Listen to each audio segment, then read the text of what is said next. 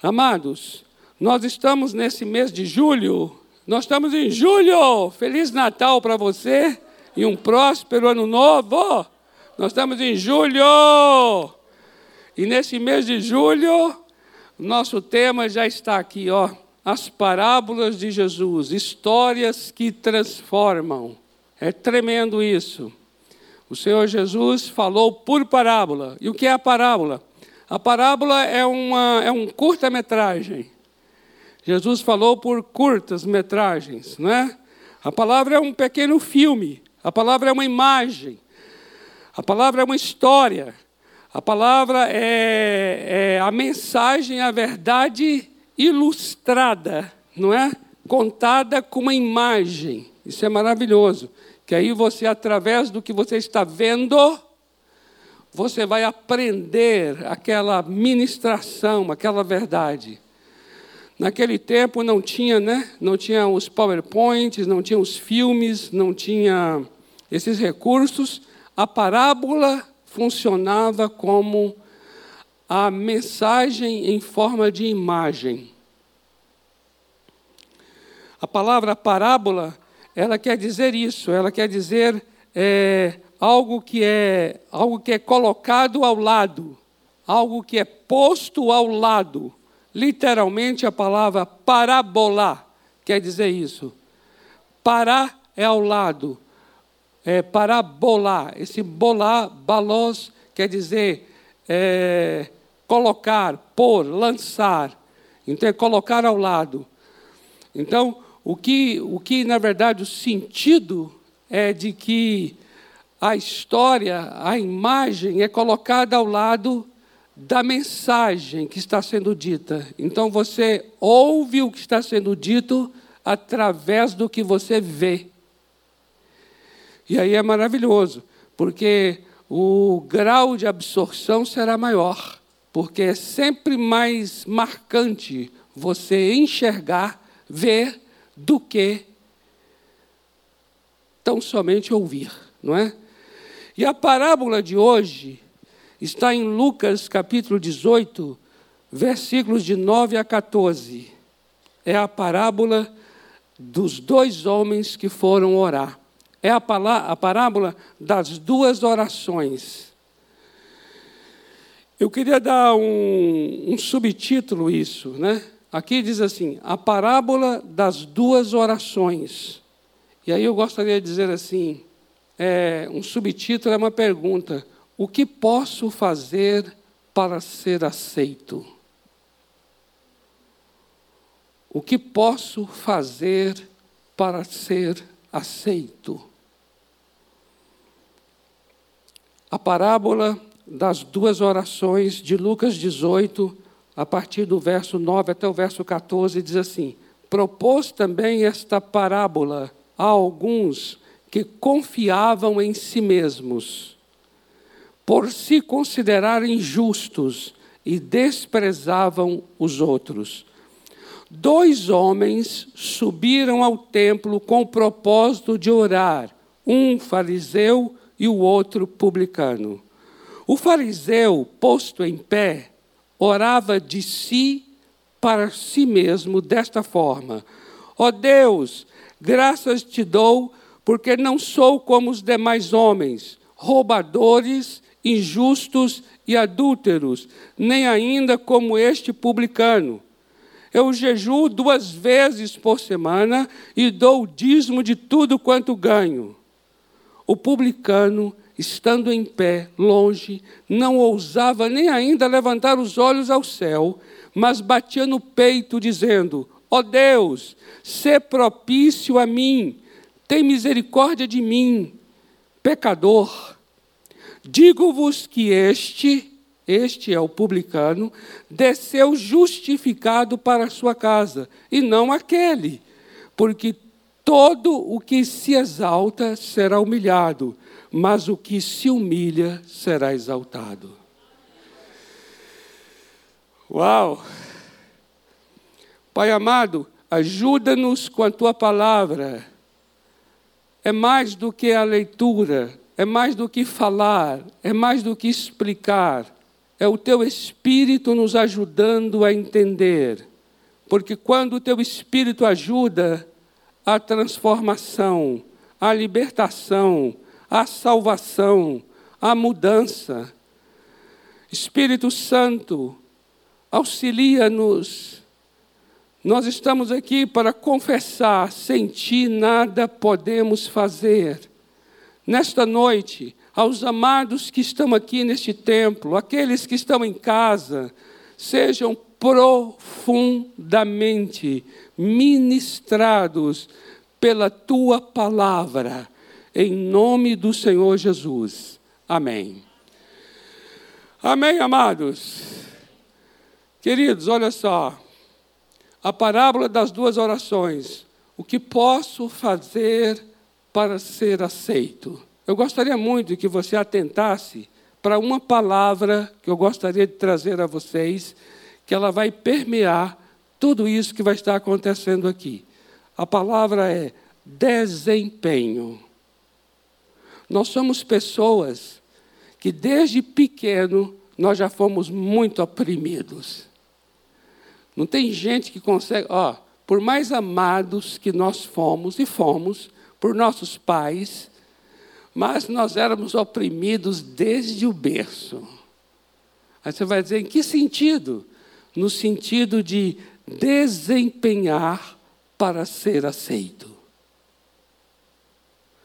No sentido de fazer, fazer, fazer, para de alguma maneira agradar aquele que pediu e por ele ser aceito.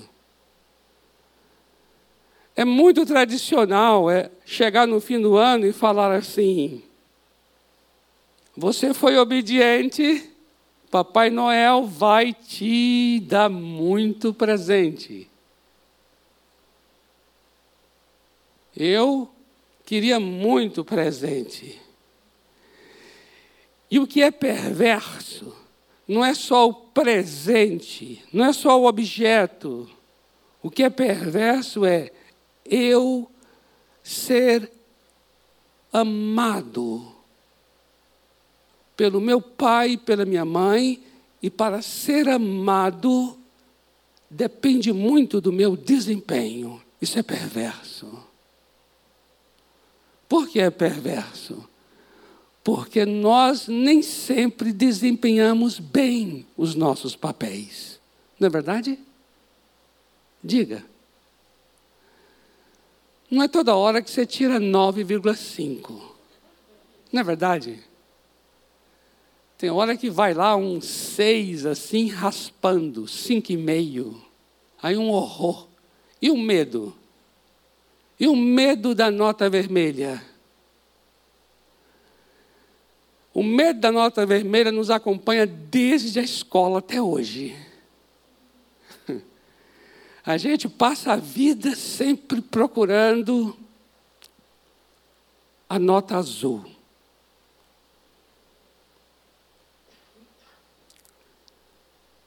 Nas relações interpessoais está tão presente.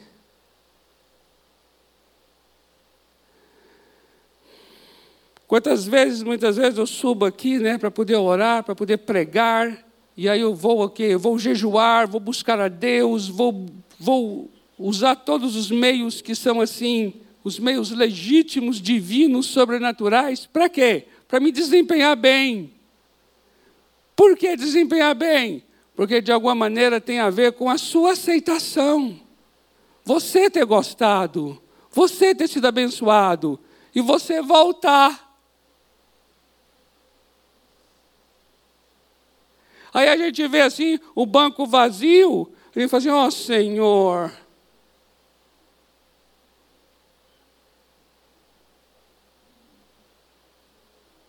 Não é uma prisão? É uma prisão, é uma perversidade, é um troço dos infernos. É dos infernos. Sabe por quê? Porque você passa a vida na mão dos outros. Você passa a vida sob o olhar do outro. Você passa a vida sobre sobre a, a avaliação, a perspectiva de quem? De pessoas que são inteiramente limitadas para te avaliar. Eu sou limitado para dar um valor a você e você é profundamente limitado para me dar um valor. Como é então que pessoas tão limitadas se colocam tanto na mão dos outros para serem aceitos? Nós trazemos isso desde muito tempo atrás. E com Deus, uau, com Deus. Sabe aquela pessoa que sofreu, sofreu, sofreu. Aí alguém chega e fala assim: gente, com tanto sofrimento, deve ter um lugar no céu para essa pessoa. Não deve? Ou deve ter um lugar no céu porque sofreu tanto, ou deve ter um lugar no céu porque é boa demais. Ela ajuda, é caridosa, ajuda as pessoas, é generosa. Ah, não, essa pessoa, Deus, Deus vai ter misericórdia dela. Por quê? Porque o desempenho dela foi extraordinário, seja lá pelo sofrimento ou seja pela bondade. Está compreendendo? Não é terrível? É terrível! É terrível! Você se torna cativo do teu desempenho. Você se torna, o desempenho para você torna-se um, um lugar de controle.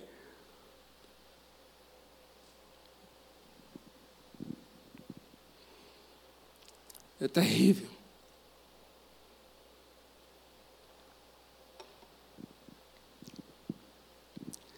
E numa sociedade midiática, a questão performática tornou-se ainda mais um fator determinante.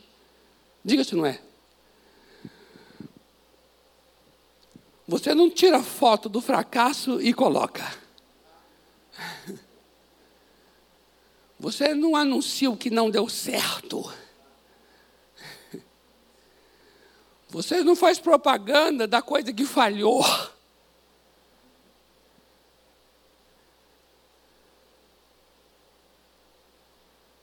Seu rosto geralmente está sempre bonito. Sabe aquela coisa do tal do filtro? Eu já vi umas meninas aí colocam, hoje vai sem filtro.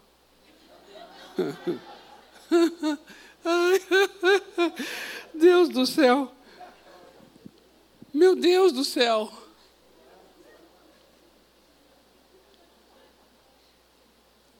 Que busca que nós estamos tendo lá no fundo, amados? Que busca é essa?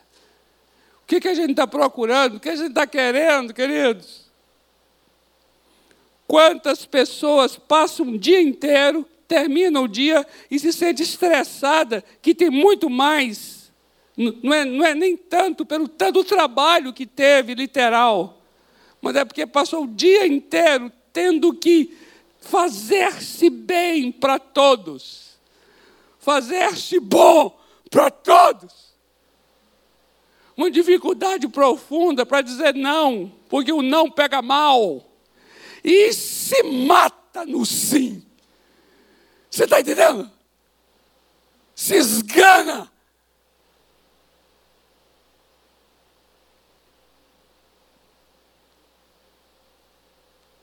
Quanto fingimento meu e seu ao longo do dia para parecer o quê? Buscar, buscar sempre do outro um parecer bom, um olhar bom para conosco.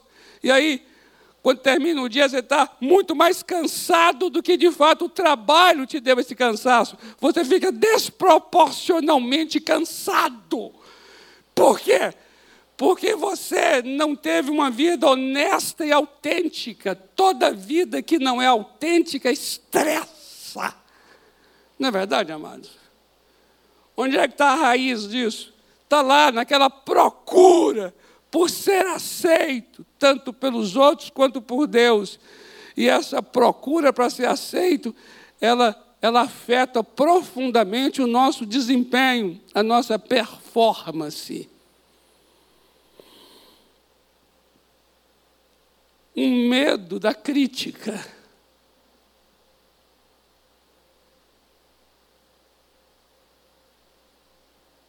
Ah, eu gosto muito do tal do feedback. Por favor, dê seu feedback. Dá nada. Você dá o feedback e aí o outro dá um backfeed em você. eu inventei esse troço, nem o que é backfeed. Ô, oh, Glória!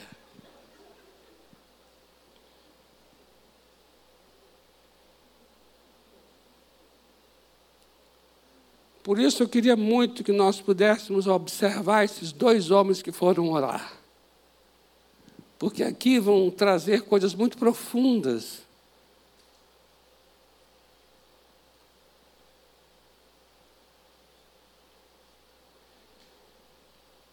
E um deles, o fariseu, para mim, ele vai, ele fala muito.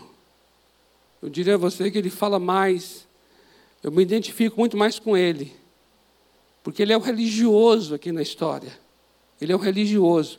E eu vou dizer uma coisa a você: quando a gente vai ficando religioso, mais religioso, mais religioso, mais religioso, se nós não tomarmos cuidado, as pessoas mais religiosas são as pessoas que buscam se, buscam ser cada vez mais é, é, um desempenho, ele tem recursos.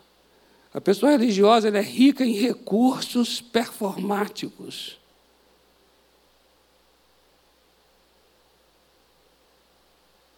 Porque antes da religião acontecer na vida, ele não tinha elementos ritualísticos, por exemplo, do jejum, da ida no templo, da leitura da Bíblia.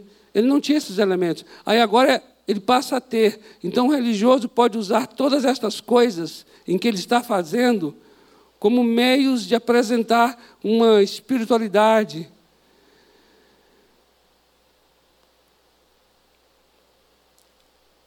Quem é religioso, ele tem um arsenal maior para esconder, um arsenal maior para esconder as suas fraquezas.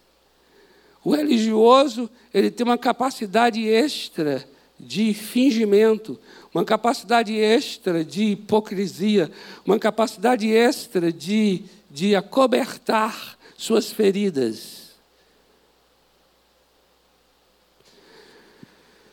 E a proposta da parábola é, conforme o verso 9, para algumas pessoas que confiavam nelas mesmas, porque elas se consideravam justas. Olha aí, é a coisa religiosa. Você começa a fazer o que é certo, você já se considera justo. E aqui o texto diz assim: e desprezavam os outros, porque é exatamente isso. Toda pessoa que se considera justo, ele tem uma tendência fortíssima de desprezar o outro.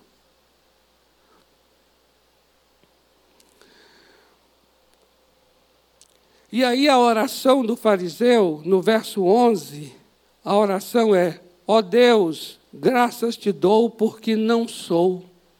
Compreende isso? Veja como Jesus está conduzindo a oração do fariseu. Jesus está trazendo uma instrução aqui, amados, absolutamente reveladora. Porque o fariseu, a oração que Jesus está colocando na boca desse fariseu, é aquela oração assim: graças te dou.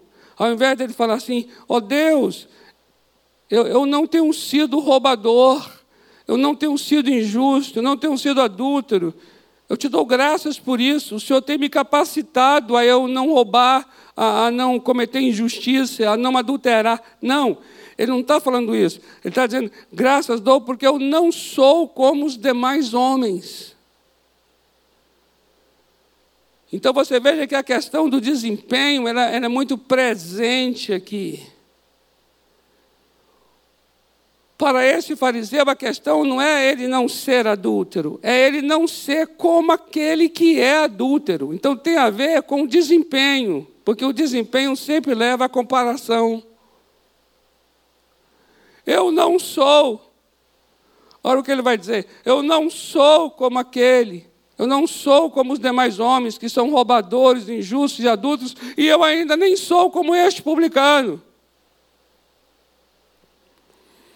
Agora veja o que ele faz.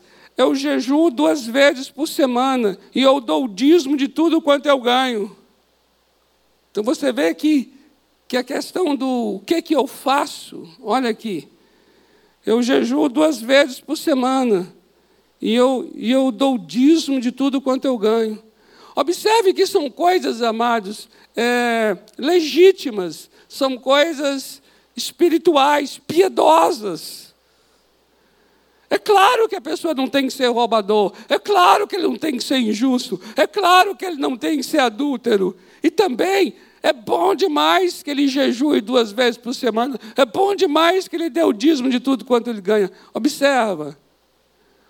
Mas todas essas coisas estão sendo aqui o desempenho de uma pessoa que não está tendo uma noção ainda mais profunda do que significa justiça. E é isso que a gente quer ver agora com vocês aqui. Deixe-me trazer um texto bíblico que vai complicar um pouco mais a vida desse fariseu. O texto bíblico é Romanos 3, 23. Romanos 3, 23 diz assim: Todos pecaram e, portanto, carecem da glória de Deus. Todos pecaram.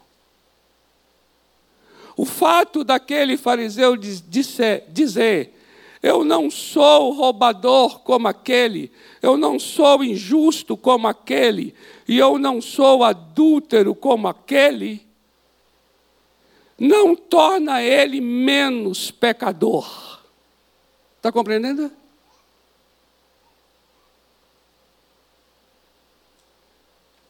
O texto bíblico aqui que eu li, Romanos 3, 23, diz: Todos pecaram. O fato de eu não me enquadrar ou eu não, não estar praticando determinada transgressão, iniquidade, não me torna justo, não me torna pessoa reta. E aqui, e aqui, amados, está o problema da justiça própria. Porque o que é a justiça própria?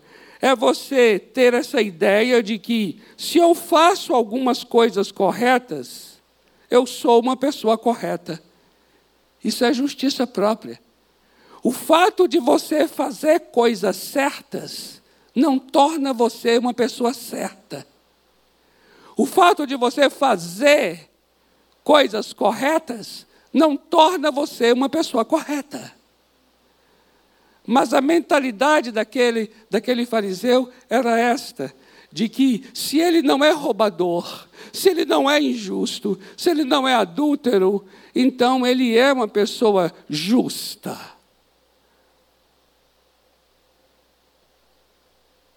Veja um outro texto bíblico que está em Romanos capítulo 10, versículo 3. Olha o que diz Romanos 10, 3. Olha o que diz. Porquanto, porquanto, veja bem, olha, olha, olha como descreve esse fariseu. Porquanto, desconhecendo a justiça de Deus, olha só, ele desconhece a justiça de Deus e procurando estabelecer a sua própria justiça, veja bem, quando a gente desconhece a justiça de Deus, a gente procura estabelecer a nossa própria justiça. Não se sujeita à justiça que vem de Deus. Isso é Romanos 10, 3.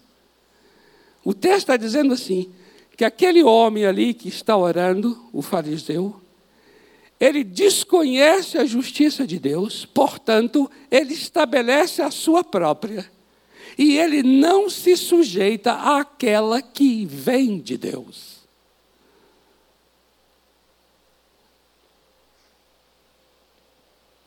Qual é a consequência disso?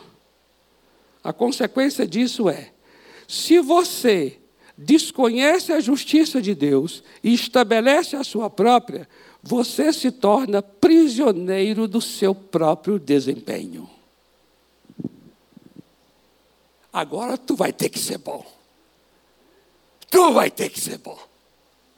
E não errar em nada.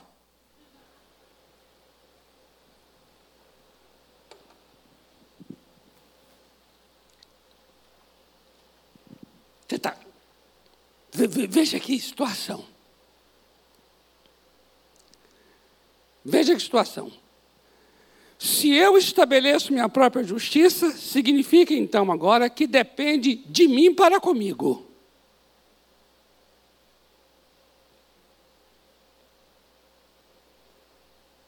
Então, vai depender do meu desempenho. Por quê? porque eu serei justo pelo tanto que eu faço. Qual é a consequência disso? A consequência mais dramática disso é que eu desprezo a necessidade da cruz de Cristo.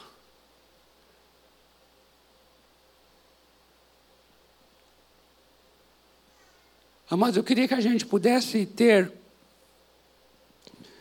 é, e foi a nossa oração no início aqui, Senhor, dai-nos mais do que mais do que palavras, dai-nos mesmo aqui, Espírito Santo, o um entendimento espiritual destas coisas. Quando eu dependo do meu desempenho, eu desprezo a necessidade da cruz de Cristo.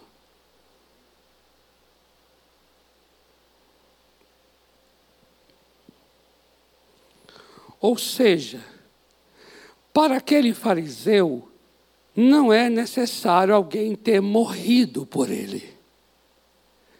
Por quê? Porque se alguém morreu por ele, tomou o seu lugar, e, portanto, ao tomar o lugar morreu, significa que foi condenado. Mas espere um pouco. Se eu não sou roubador, se eu não sou injusto, se eu não sou adúltero, se eu jejuo duas vezes, se eu dou dízimo quando eu ganho, qual é a necessidade que eu tenho da cruz e de alguém tomar meu lugar? Sendo que este lugar é lugar de pecador. Como eu posso me alegrar por ser absolvido se eu não me sinto condenado?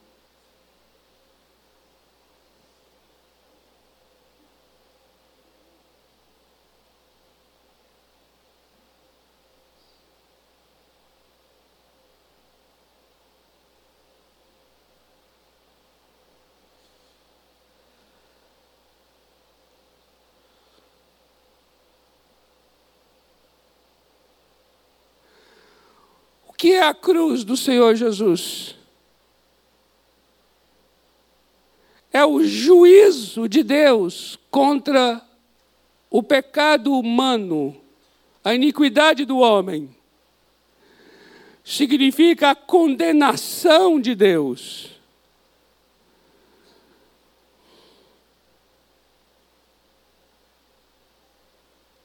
O que é a cruz de Cristo? É a revelação da justiça de Deus. Mas se eu não sou, se eu não faço isso, se eu não faço aquilo, não haveria, quanto a mim, a necessidade de que alguém tomasse meu lugar.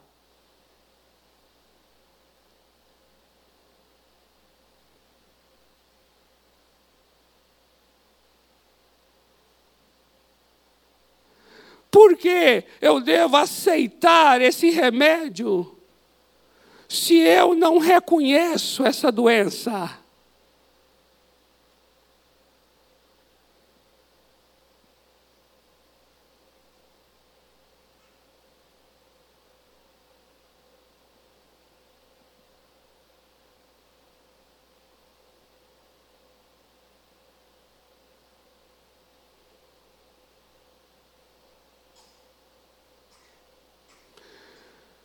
Eu não sei quanto a você, mas veja, quando lhe foi pregado o Evangelho dizendo Jesus morreu em teu lugar, observe essa mensagem: morreu em teu lugar. A gente geralmente, assim, tradicionalmente falando, a gente já ouviu muito essa mensagem, mesmo, mesmo distante do conhecimento de, de Bíblia ou qualquer coisa parecida. A gente já ouviu falar aqui no Brasil, assim, Jesus morreu em meu lugar. Mas se você pensar bem assim, mas morreu em meu lugar, por quê?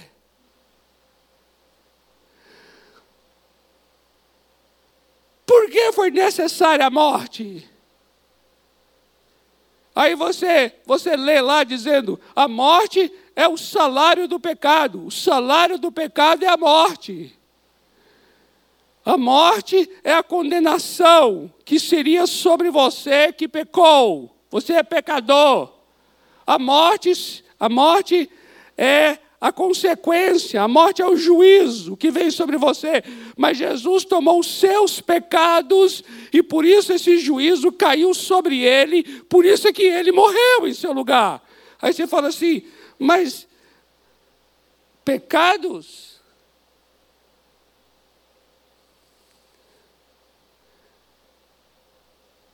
A pessoa que te ouve, no mundo em que nós estamos relativizando tudo. Compreende? Uma sociedade que a gente está hoje aqui vivendo, e você falar pecado, você falar condenação, você falar morte, a pessoa está nessa oração do fariseu. Ela está procurando, procurando fazer o que é bom, fazer o que é certo, porque ela entende que é pelo bom que ela faz, pelo certo que ela faz, que ela será será recompensada, que ela será agraciada, que ela será aceita. Observe só a raiz disso. Eu tenho a atenção da pessoa, eu tenho a aprovação da pessoa, eu tenho o acolhimento da pessoa, eu tenho o amor da pessoa, ou seja, eu tenho a, a, o reconhecimento de Deus, eu tenho o acolhimento de Deus, eu tenho a aceitação de Deus, eu tenho o amor de Deus, eu tenho o perdão de Deus, eu tenho a vida eterna. Como? Pelo meu desempenho, pelo que eu faço. Se é então pelo que eu faço, qual a necessidade de alguém ter morrido? Qual a necessidade de alguém que pagou um preço? Qual a necessidade de alguém sobre quem foi imputado, essa é a linguagem bíblica, foi imputado sobre ele a condenação que era nossa, para que sobre nós fosse imputada a justiça dele. Qual a necessidade disso? Se eu estou baseando toda a minha vida hoje em meu desempenho. Vocês estão compreendendo? Vocês estão compreendendo, amados? Estão compreendendo?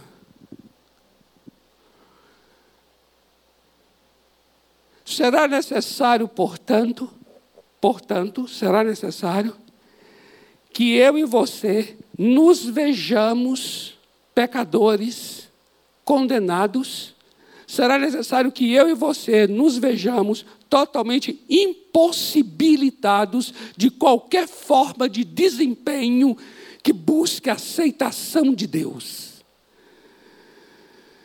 Será necessário que eu e você nos vejamos totalmente impotentes pelo que fazemos para sermos aceitos. Enquanto nós não tivermos essa postura, nós não compreenderemos e não receberemos a graça. Por quê? Porque a experiência da graça no Calvário é alguém tomando lugar de doentes, é alguém tomando lugar de condenados, é alguém tomando lugar de pecadores. E a gente falar em pecado em 2022 parece uma linguagem retrógrada, parece uma linguagem anacrônica, parece uma linguagem fora de lugar. Hoje a gente chama de defeitos, ah, umas falhas. Ah, desculpa aí, falhei. Não existe o arrependimento porque pecou. não sente o peso do pecado, não sente a profundidade da mazela da doença, como é que vai então valorizar a cura.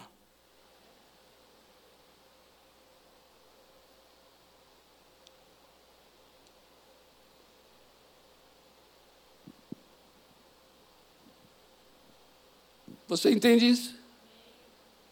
Amado, isso vale para todas as relações. Eu não estou só falando para aquele que ainda não teve o um encontro com Jesus, não. Vale para todos os relacionamentos, seja em qualquer grau ou nível ou situação.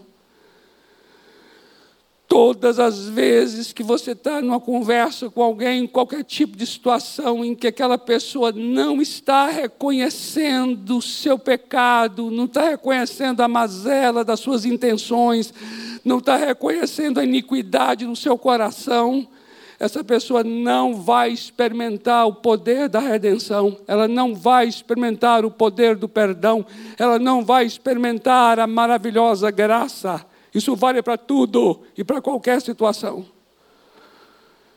Eu lamento profundamente como a gente atrasa, atrasa a ministração do Espírito Santo na vida. Como a gente é tardio para ouvir. Eu lamento. Eu lamento. Eu lamento o quanto as pessoas não têm sensibilidade para se enxergarem em seus próprios embaraços. Eu lamento. Amados, se você se enxerga em seu embaraço, você se apressa para ser perdoado. Você se apressa para ser liberto, redimido, curado.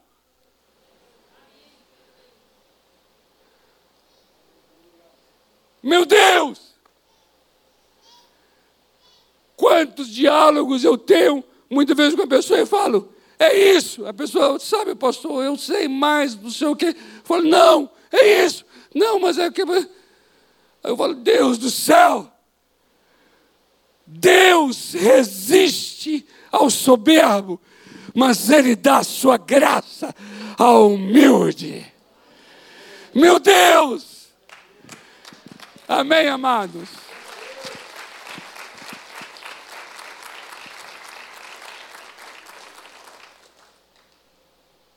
Oh, amados.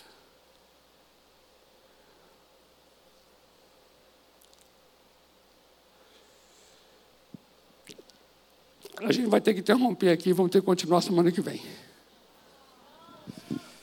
É.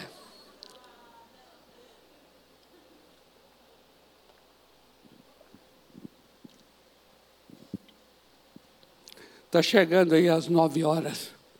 E a gente cuida muito dessa questão aqui, ainda que em alguns momentos passe um pouco, mas a gente cuida muito para que sejamos fiéis no início e fiéis no final. Mas nós vamos continuar, porque esse assunto merece. Tem muita coisa que eu creio que o Senhor quer nos libertar. E essa libertação passa por essa experiência da oração do publicano, que a gente não chegou ainda nela.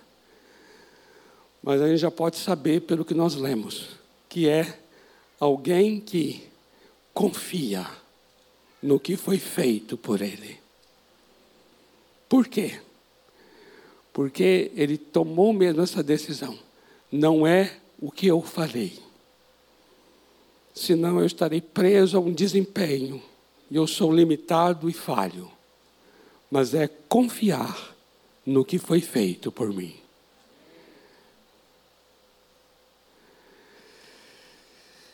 E nós podemos até cantar essa canção, não é? Que foi cantada por último aqui. Será que a gente consegue?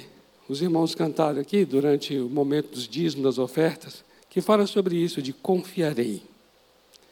Confiarei em Ti. Confiarei em Ti, Senhor. Aqui é uma experiência, amados, presta atenção nisso aqui, que isso é muito profundo.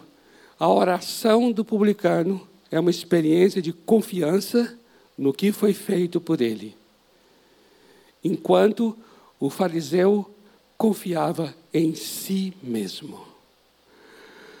Toda confiança em nós mesmos é uma busca profunda de aceitação. Toda confiança. A raiz disso é uma busca profunda da aceitação. E aí a gente julga que é pelo tanto que fizermos que seremos aceitos.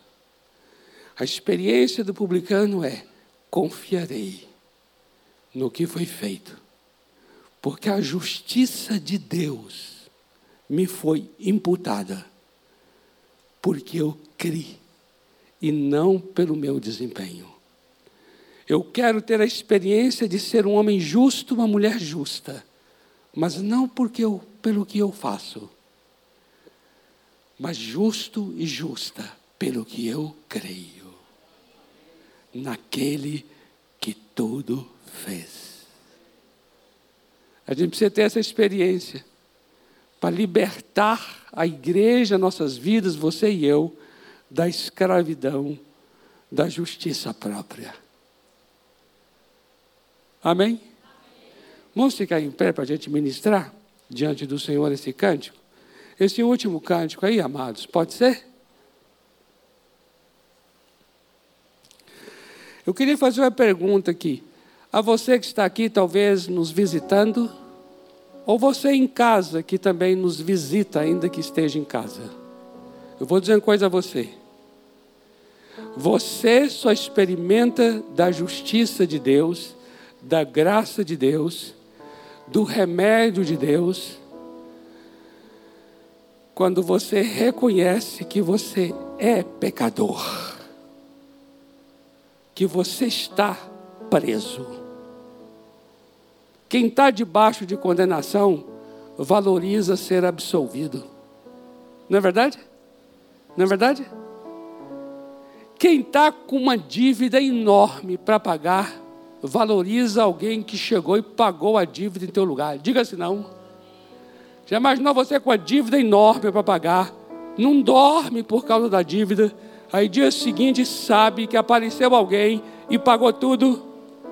Você valoriza? Claro que sim. Só valoriza quem se vê endividado. Só valoriza a quem se vê condenado. Só valoriza remédio quem se vê doente.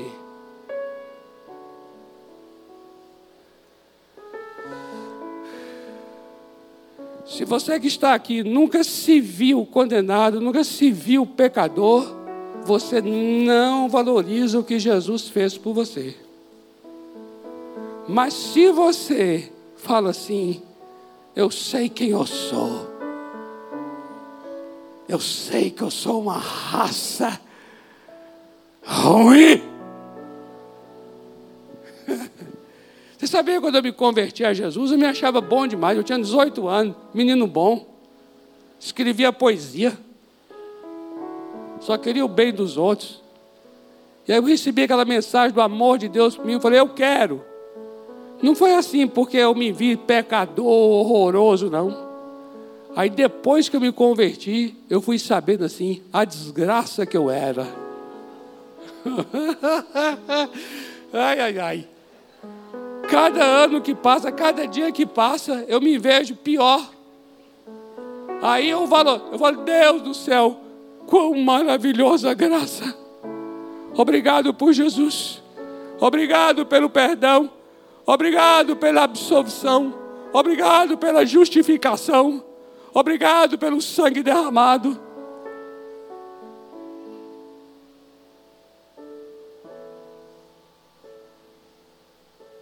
Nós vamos ministrar esse cântico aqui que a gente confia. Mas se você fala assim, eu me vejo uma pessoa,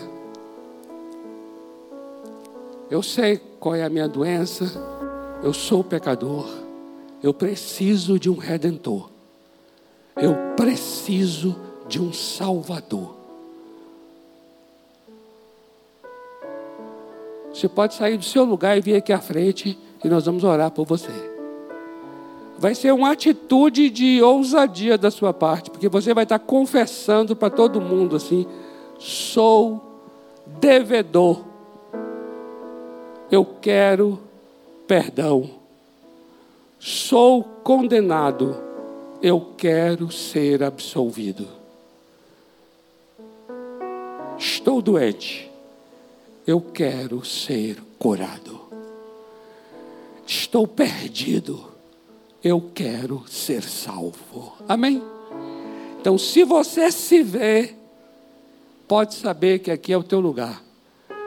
Porque há cura para você. Há salvação para você. Há justificação para você. Há perdão para você. Vamos ministrar? Que nós confiamos nele?